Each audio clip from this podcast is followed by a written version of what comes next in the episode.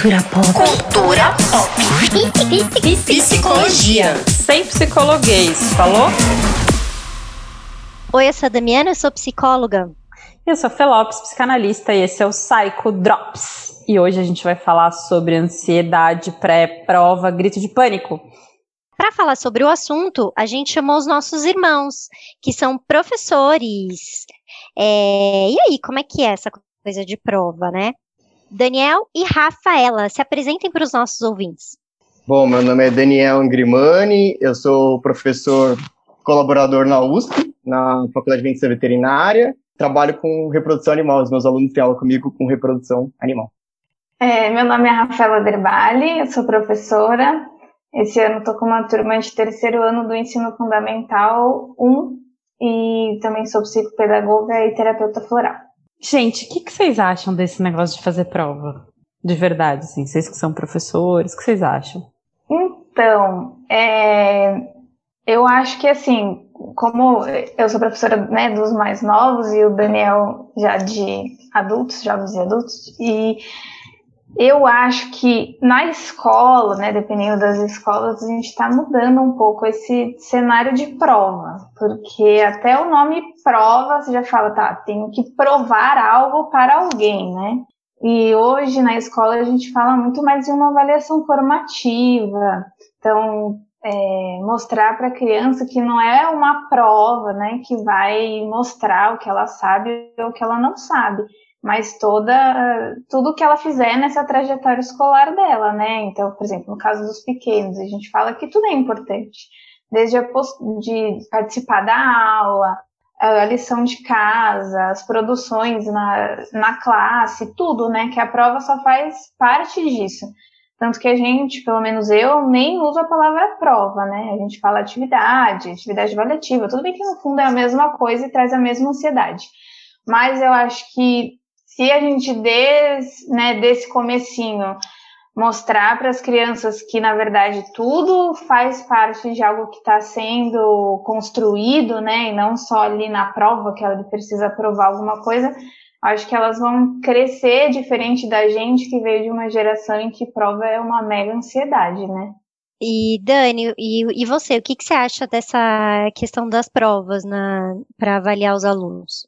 É, eu acho assim, prova um método extremamente retrógrado, que na verdade só vai trazer para o aluno é, aquela sensação de estresse e de ansiedade. É, eu acredito que prova hoje em dia não deveria ser utilizado para avaliar o aluno, né? Mas assim, todos os professores acabam falando isso, mas muitos ainda utilizam a prova como uma ferramenta de avaliação é, é, difícil a gente conseguir encontrar alguma coisa nova, né? Mas acho que a gente tem que buscar novos métodos de avaliação e novos métodos de entender o acompanhamento daquele aluno, né? Durante aquele processo que ele estava, por exemplo, uma disciplina, alguma coisa assim. É, eu gosto do que a Rafaela falou, eu gosto de avaliação formativa, acho que você pegar uma rubrica de acompanhamento funciona super bem com o aluno, mas é difícil, você precisa ter um contato pessoal com o aluno, sentar com ele, ver o desenvolvimento dele.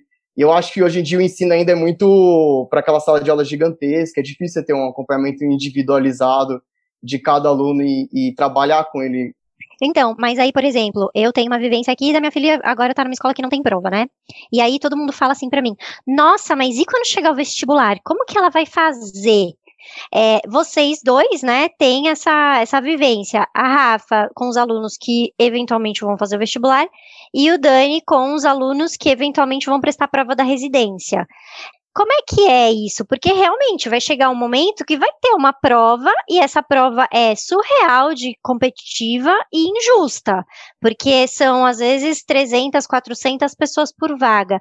Como que a gente integra essas duas questões, né? Do a prova causa ansiedade, então vamos fazer outros tipos de avaliação. Porém, quando acaba tudo isso, eles precisam se submeter a um processo que é extremamente ansiógeno e angustiante, que é o vestibular ou a prova da residência. Então, mas não são todos os lugares que tem vestibular, né? Eu acho que aí a gente entra numa puta discussão. Por exemplo, sei lá, na Argentina você não entra na faculdade pública com vestibular, você só entra quero fazer medicina, estou lá fazendo medicina. Aí você vai ter uma série de outras coisas que acontecem lá dentro para nivelar os alunos, e aí sim é outro processo, mas eles têm toda uma outra lógica de ensino, muito mais ativo da parte do aluno, muito menos passivo. A gente tem uma lógica de ensino muito passiva aqui, né? Seja para os pequenininhos ou para os grandes. Assim, é. eu, eu estudei numa escola que não tinha prova, até eu ir para o Fundamental 2. A Estela estuda numa escola que acho que começa a ter prova, sei lá, um ano antes dela ir para o Fundamental 2. Eu acho que a gente pode pensar nessas duas esferas, sabe? O que, que a gente precisa desconstruir para que a gente não precise ter prova com 400 pessoas brigando por uma vaga, isso é um absurdo. E o que, que a gente pode fazer com a realidade que a gente tem hoje? Porque na minha expectativa, quando a Estela for, for chegar no vestibular, tiver 18 anos, a gente talvez não tenha mais essa realidade. Eu espero que a gente consiga construir processos de avaliação em que se olhe para o todo, né? Porque é isso, a prova não olha para o todo. Olha para aquele seu dia especial que você se preparou, o quanto que você foi capaz de decorar aquelas informações. É, eu tive pouquíssima prova na graduação, quase nada. Era muito mais trabalho para entregar. Como, não sei como foi uma graduação de biológicas, mas na graduação de humana, que é, é biológica, né, na verdade, mas é uma biológicas meio humanas, a gente tinha muito, muita coisa para escrever. E era trabalho para entregar, trabalho para entregar. E era muito louco porque os alunos que vinham das escolas mais tradicionais, prova, prova, prova, tinham muita dificuldade de escrever, de fazer um texto escrito, de fazer um trabalho em grupo, que é uma coisa que a gente, os poucos que vinham dessas escolas mais alternativas, assim, a gente tinha dificuldade no dia da prova, mas a gente tinha mais facilidade nesses trabalhos, né? Então é isso, acho que a gente tem que pensar nesses dois, né? Tipo, o que, que a gente vai fazer com essa galera que daqui cinco anos ainda vai estar prestando vestibular e ainda vai ter é, residência e tal, e pensar que, cara, o que, que a gente pode fazer para desconstruir essa metodologia, porque não é possível que aí eu desconstruo na escola, que é isso que você disse, né? Desconstruo na escola e o cara chega lá, faz medicina veterinária e vai ter que entrar numa residência. Ou quer fazer medicina, tem um bilhão de pessoas por vaga. É, eu ia falar exatamente isso quando a Damiana falou da filha dela, né? Que eu espero que quando a filha dela tem, complete os 18 anos não seja mais assim e que existem outras realidades, né?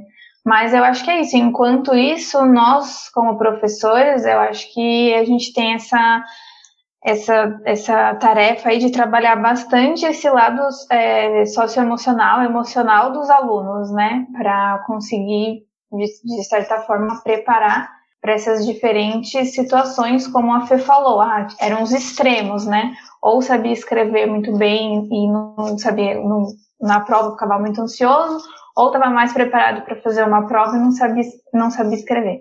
Eu acho que quando desde pequeno a gente consegue é, estimular e motivar bastante esse lado socioemocional, a criança vai crescendo mais preparada, né? Até o que o Daniel falou da questão da. Ai, como, que, como é que você falou o nome? Eu que eu falo autoavaliação. Rubrica, Isso, é. de avaliação. Isso, isso é bastante interessante, porque a partir que a gente faz essa autoavaliação, a criança, ou o jovem, no caso, já vai é, se conhecendo melhor também e conseguindo lidar com essas emoções antes, né? Assim, mais cedo. É, é, legal isso, assim, eu acho que a escola tá mudando e aí a faculdade também tá tentando mudar, tá, gente? Não é que a faculdade tá naquele ensino parado antigo de, de sempre. Quanto ao vestibular, eu não sei como é que isso pode funcionar de uma maneira diferente, né? Assim, quando eu fui fazer, eu fiz doutorado sanduíche na Bélgica, eu morei um tempo lá. E lá também não tinha vestibular, todo mundo entrava na faculdade, né? Assim, no primeiro ano. Mas mesmo assim eu não gostava, eu não achei o sistema tão bom, porque depois do primeiro ano eles tinham que atingir uma nota e daí que eles iriam para o segundo ano. Então, assim, ao mesmo tempo gera uma ansiedade, né? Não, não acaba eliminando aquela coisa da avaliação, né? Então, mas assim, era um jeito, né? Que eles estavam tentando buscar. Mas pensando, por exemplo, na, na faculdade, hoje em dia a faculdade está começando a mudar, né? Então, por exemplo, a gente tem muita discussão de sala de aula ativa, que é o que a Fê estava falando, né? Então, parar com aquele ensino passivo do aluno ficar só recebendo, e daí o cara começar a construir. Por que, que começou essa discussão? Justamente porque começou a entrar aluno muito diferente na faculdade, que aí o cara chegava, tinha aquele choque, né? Nossa, agora eu tenho que fazer três provas no semestre. Nunca fiz prova na vida, não sei fazer prova, né? Então, tá, isso está começando a mudar também para conseguir acompanhar os alunos, né? Para eles conseguirem ter um melhor desenvolvimento. Eu acho que isso vai ser gradativo, vai demorar algum tempo, né? Mas isso está começando a acontecer. Eu acho que quando o cara entra na faculdade, a gente tem que avaliar todo aquele contexto biopsicossocial que o cara se encontra, né? Isso é, é difícil, mas assim, seria um, um é, é ideal, né? Quanto à prova de residência, infelizmente tem poucos lugares, né? E o cara tem que entrar lá. Só que, assim, além da prova escrita, eles têm toda uma avaliação de currículo, uma avaliação do que o cara fez durante o desenvolvimento dele. E, assim, infelizmente, o cara tem que passar por uma entrevista que ele vai sentar na frente de uma banca com tudo professor doutor, que vai olhar para o menino e falar assim: e aí, por que, que você quer entrar aqui? E isso gera uma ansiedade no cara, assim, gigantesca, porque é uma, como se fosse uma entrevista de emprego que vai ditar os próximos dois anos da vida dele e que ele deseja muito, né? Então, talvez isso tenha que mudar no futuro, né? Ah, eu acho que você trouxe um ponto super legal, assim, que é essa história da ansiedade. Porque a gente vai tirar a prova. Não vai mais ter prova. A gente vai acabar com esse sistema horroroso que só exclui pessoas na entrada da graduação. A gente sabe que a gente tem um sistema excludente. Tem uma música que fala é só a gente olhar para essa festa que são uma música não um poema. A essa festa que são as universidades federais né? Porque é isso, é só a galera branca que tem grana, que estudou em colégio bom, que consegue entrar nas faculdades. Essa é a real. Beleza, vamos acabar com isso. A gente acabou com a ansiedade? Não, mano, não acabou. A gente não vai acabar. A ansiedade faz parte da vida. É mais um sentimento lá do divertidamente que a gente vai levar. Porque esse cara pode não ter nenhuma prova, a residência tá lá, tá garantida. Vai ter vaga de residência para todo mundo. A gente tá lá, a gente agora tá cuidando disso, a gente resolveu isso. Mas ele vai um dia estar tá na frente do primeiro paciente dele e ter que tomar uma decisão. O que, que ele faz com aquele cachorro, com aquele gato? Você vai dar a sua primeira aula para sua turma. A gente vai atender o primeiro paciente sozinho, sem supervisão, porque na hora que você está, é, vocês acho que eu não sei como é na pedagogia, na pedagogia, acho que um tempo você acompanha a professora, a gente não tem isso na clínica. Você já senta a sua bunda ali sozinha e escuta o cara, e você tem que saber o que falar, é desesperador. Não tem como a gente acabar com essa ansiedade, né? É, eu acho que o que talvez o que a gente possa pensar aqui que estratégias que a gente tem, a gente tem, que vocês veem, que vocês, ou o que, que vocês veem dos alunos de vocês, da vivência de vocês, que a gente pode criar uma estratégia, algo que ajude as pessoas a viver esses processos avaliativos, que pode ser a vaga para um primeiro emprego, para entrar num projeto. É, como viver esses processos avaliativos de um jeito saudável, se é que a gente poderia dizer assim. É, eu acho que vai muito do que você e o Daniel também já falaram da, da educação ativa, da, da metodologia ativa, né? De colocar da criança, né, da, enfim, do estudante ser o protagonista e não só ficar recebendo várias informações, porque é isso, né? Se a gente lembra da nossa vida escolar, na maioria das vezes a gente estava só ouvindo essas informações e copiando da lousa, né? A partir do momento que desde pequeno a criança está ali construindo isso, eu acho que toda essa questão do sentimento que você falou vai sendo construída de outra forma, diferente da gente, que você falou, ah, aí eu tive que sentar minha bunda lá e saber o que falar para o cara, né? É, se tivesse sido uma experiência diferente, talvez você não tivesse se sentido tão assim, se você tivesse, sei lá, outro tipo, por exemplo, estágio em pedagogia, a gente fica um tempo como auxiliar, com a professora, né? Vai vendo o que é legal fazer, o que eu nunca faria, enfim. Mas é o que você falou também, não garante, não garante quando a gente está lá com a nossa primeira turma que não vai sentir nada, né? Por exemplo, a gente pode ser. Todo ano é, uma, é um sentimento novo porque são turmas novas, né? Mas eu acho que isso da metodologia ativa é muito legal, mas tudo isso que a gente está falando aqui tá assim, passinho de formiguinha, porque ainda tem uma grande parte da população que tem preconceito com, contra isso, acho que não. A educação tradicional era assim, né? Eu, eu fui assim, meu pai, se foram assim, é bem sucedido. Como assim? Essa professora deixa os alunos falarem na live? Eles não têm que falar, ela tem que ensinar, entendeu? Então ainda é uma coisa que a gente. É assim, vocês falaram, não tem uma receita, a gente está construindo, mas eu acho que quanto mais a gente der voz para os estudantes para falar, para participar, e construir, entender essa identidade deles, aos poucos tudo isso vai mudando, né? É, nossa, eu concordo plenamente. Eu acho que assim, quando você transforma um aluno em protagonista, que é meio que a base do construtivismo, né? O cara consegue ter uma certa autonomia para ele se desenvolver e se sentir mais seguro lá na frente. Então imagina, o veterinário hoje que se forma na faculdade, coitado, ele pode atender no dia seguinte que ele pega o CRMV dele, que é o, o negócio do conselho lá. E aí, é isso. Então, assim, isso gera pro cara um medo gigantesco, porque ele, ele não se sente seguro para isso, né? Dependendo de onde que ele, como foi a formação dele. Então, assim, por isso que tanto tentam ir para residência, porque lá o cara vai acabar tendo a, um professor no backup ajudando ele. Então, isso vai dar uma certa segurança para ele, pelo menos os dois anos pós-formados. Isso faz sentido, mas não é uma, uma condição obrigatória. Então, assim, muitos saem de cara, né? E muitos, assim, ficam alguns meses depois abandonam a profissão, né? Até estava comentando isso com a minha irmã, com a, com a Damiana, que é, a maior taxa de suicídio, assim, entre as classes que trabalham com ciências biológicas é na medicina veterinária, porque isso gera insatisfação na pessoa. E, assim, não só no profissional formado, mas no profissional que está na, na faculdade, assim. Eu não gosto muito de falar disso, que isso me traz uma sensação ruim, mas assim, a gente já teve vários alunos que é, passaram por isso, né? É horrível, Nossa, né? Não, tô chocada, não sabia disso. Achei que era na medicina é, gente... humana, não veterinária. Humana, né? Não, a gente tem uma visão da medicina veterinária legal, assim, o cara vai trabalhar com bicho, que é o que ele gosta tal. Mas na realidade isso gera insatisfação nele, porque ele não consegue chegar no que ele queria, né? Assim, é muito desvalorizado, né, Dani? O que eu vejo, assim, da galera primeiro levar para o veterinário a queixa do valor das consultas, não sei como são outros empregos que não sejam só clínica, mas é, o que eu escuto muito é de pessoas que fizeram veterinária, mas não atuam na área. É, assim, a resistência é gigantesca. Tem um meme que é engraçado, é tipo assim, o cachorro doente veterinário, aí fica uma volta girando assim, gigantesca, e a última coisa é o veterinário, né? Então, assim, ele tenta tudo antes de levar no veterinário. É, é isso. Infelizmente, a, a gente acaba tendo essa realidade. O que eu acho que poderia melhorar para esse aluno, de verdade, assim, né? Eu pensei muito nisso já. Seria um acompanhamento psicológico durante a graduação, pelo menos, entendeu? Para deixar o cara mais à vontade. Até existe isso em algumas instituições, mas assim, é uma psicóloga para conseguir atender todos os alunos daquela FMVZ, né, na Faculdade de Medicina Veterinária, por exemplo, mais os professores, mais os pós-graduandos, então, assim, ela não vai dar conta, né? E, assim, o aluno também, para chegar lá é difícil, né? Não sei, poderia existir um canal mais fácil para conseguir levar esse cara até lá. É, são coisas que a gente discute hoje que são nossas maiores preocupações. Eu acho que, não sei, talvez se ele tivesse um acompanhamento psicológico, ele ia ficar é, talvez mais confortável, vamos dizer assim, né? Para depois conseguir passar por uma situação que geraria uma certa ansiedade para ele. Né?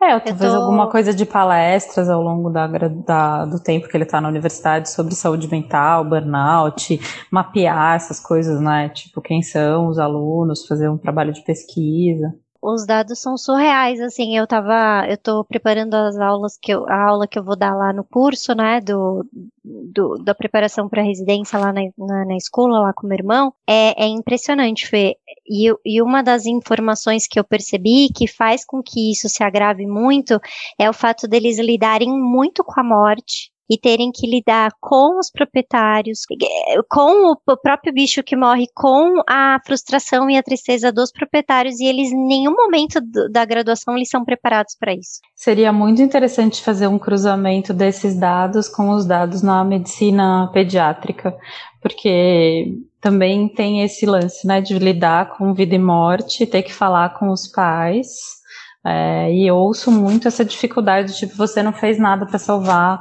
o meu gato, meu cachorro, meu filho, não tô botando todo mundo no mesmo, na mesma igualdade, mas, né, como é difícil esse, essa função, assim, como se o veterinário fosse fazer um milagre, né, também, sabe? É, pois é, acho que não ter na graduação é muito sério, né? Não ter como lidar com os proprietários, como. É tutores que é, se é chamam, né? Isso. É, tutores, a gente, a gente fala tutores, mas assim, tem, pode falar proprietário. É mamãe. Também, né? É, é porque é isso, né? A pessoa hoje ela, ela, ela traz o filho, né, pra gente. Assim, de verdade, é isso. Não, Mamãe. não tô mentindo. É filho e neto, né? Às vezes você traz o neto. Às vezes a família inteira. Mas assim, é, é, é complicadíssimo, sabe? Porque a gente não tem nenhuma preparação, não tem nenhum. Não tem nenhuma disciplina na faculdade, por exemplo, converse com o tutor. Não, não existe isso, né? Miga, Carl, Ro Carl Rogers pra essa galera. Tipo. Sim. Sim, é isso, que, é isso que eu tô levando Técnica lá. de aconselhamento, isso é maravilhoso. Porque é, é exatamente isso que eu tô levando, porque na real é, é muito mais um acolhimento para eles, assim, né? Porque ninguém escuta essa galera. É, e aí, é, voltando pra pauta, eu tenho a sensação que isso vai, de uma maneira geral, para todo mundo, né? Porque pô, ninguém escuta as crianças, ninguém escuta os estudantes. Eu tenho a sensação que as pessoas ficam muito órfãs, assim, de um acolhimento em todos esses processos, né? É, e aí eu queria perguntar a vocês, como professores, assim, o, é, e, e, a Rafa, até como terapeuta floral, Que ferramentas vocês é, poderiam levantar aqui para ajudar essa galera na hora lá da, das avaliações ou na hora de lidar com essas questões Ansiedade. que causam uma ansiedade? Que, que dicas vocês dão, assim? É, então, eu, como, como professora, né, com os mais novos, eu acho que está muito também no jeito que a gente fala, né? Então, a gente não tem a prova, mas tem atividade avaliativa. Mas eu acho que uma coisa a gente chega assim, gente, então agora, ó, agora é prova, tá? Prova. Vai preparar, todo mundo estudou? Prova, tá? Então vamos lá. Ou a gente chega, gente, então vamos lá, a gente tem mais uma atividade para fazer, né? Eu, eu, confio em vocês, eu sei que vocês vão dar o melhor de vocês, vão ter outras também. Se vocês não estão num bom dia, relaxa, bebe uma água. Então, assim, eu acho que tudo, o modo que a gente fala também pode mudar o, essa hora, como a Fê falou, que pode ser um dia que você não tá bem, vai escrever tudo errado e não significa que você não saiba, né? Então, eu sempre tento falar de uma forma que a criança fique à vontade e que se ela não está num dia bem, ela sabe que ela vai ter outras oportunidades, que não vai ser aquele dia que vai provar alguma coisa, né? Porque é isso, a gente ainda está muito preso nesse, né, na questão da, da instituição, então é como o Daniel falou, por mais que a gente pense em outras formas, converse com os docentes sobre isso, né, use criatividade, é algo muito maior, né? Que não depende só da gente. Então eu tento fazer isso para ir lidando. Eu converso muito, escuto muito, né? As crianças também, porque eu acho que quanto maior a gente criar um vínculo com elas, mais também elas ficam é, confiantes e, e, preparadas e bem para fazer o que é que, que seja ali na escola, né? Não só a prova. E como terapeuta floral, tem alguns floraizinhos, né, algumas essências florais que ajudam bastante nesse sentimento de ansiedade, que é bem legal, não só para o dia da prova, mas para ser algo é, de uso constante mesmo, porque o floral ele trabalha esses sentimentos, né, elevando o que a gente já tem de bom, potencializando as nossas virtudes e acalmando esses sentimentos ruins que a gente, que todo mundo vem trazendo, né, que fica mesmo na gente, na nossa célula como, célula como impressão digital, né? Então, é, o que a gente fala que são as nossas limitações, não, mas eu sempre fui assim, então ajuda bastante a quebrar todo, todos essas, esses sentimentos. É, super legal, né? Nossa, eu, eu concordo super com o que você falou.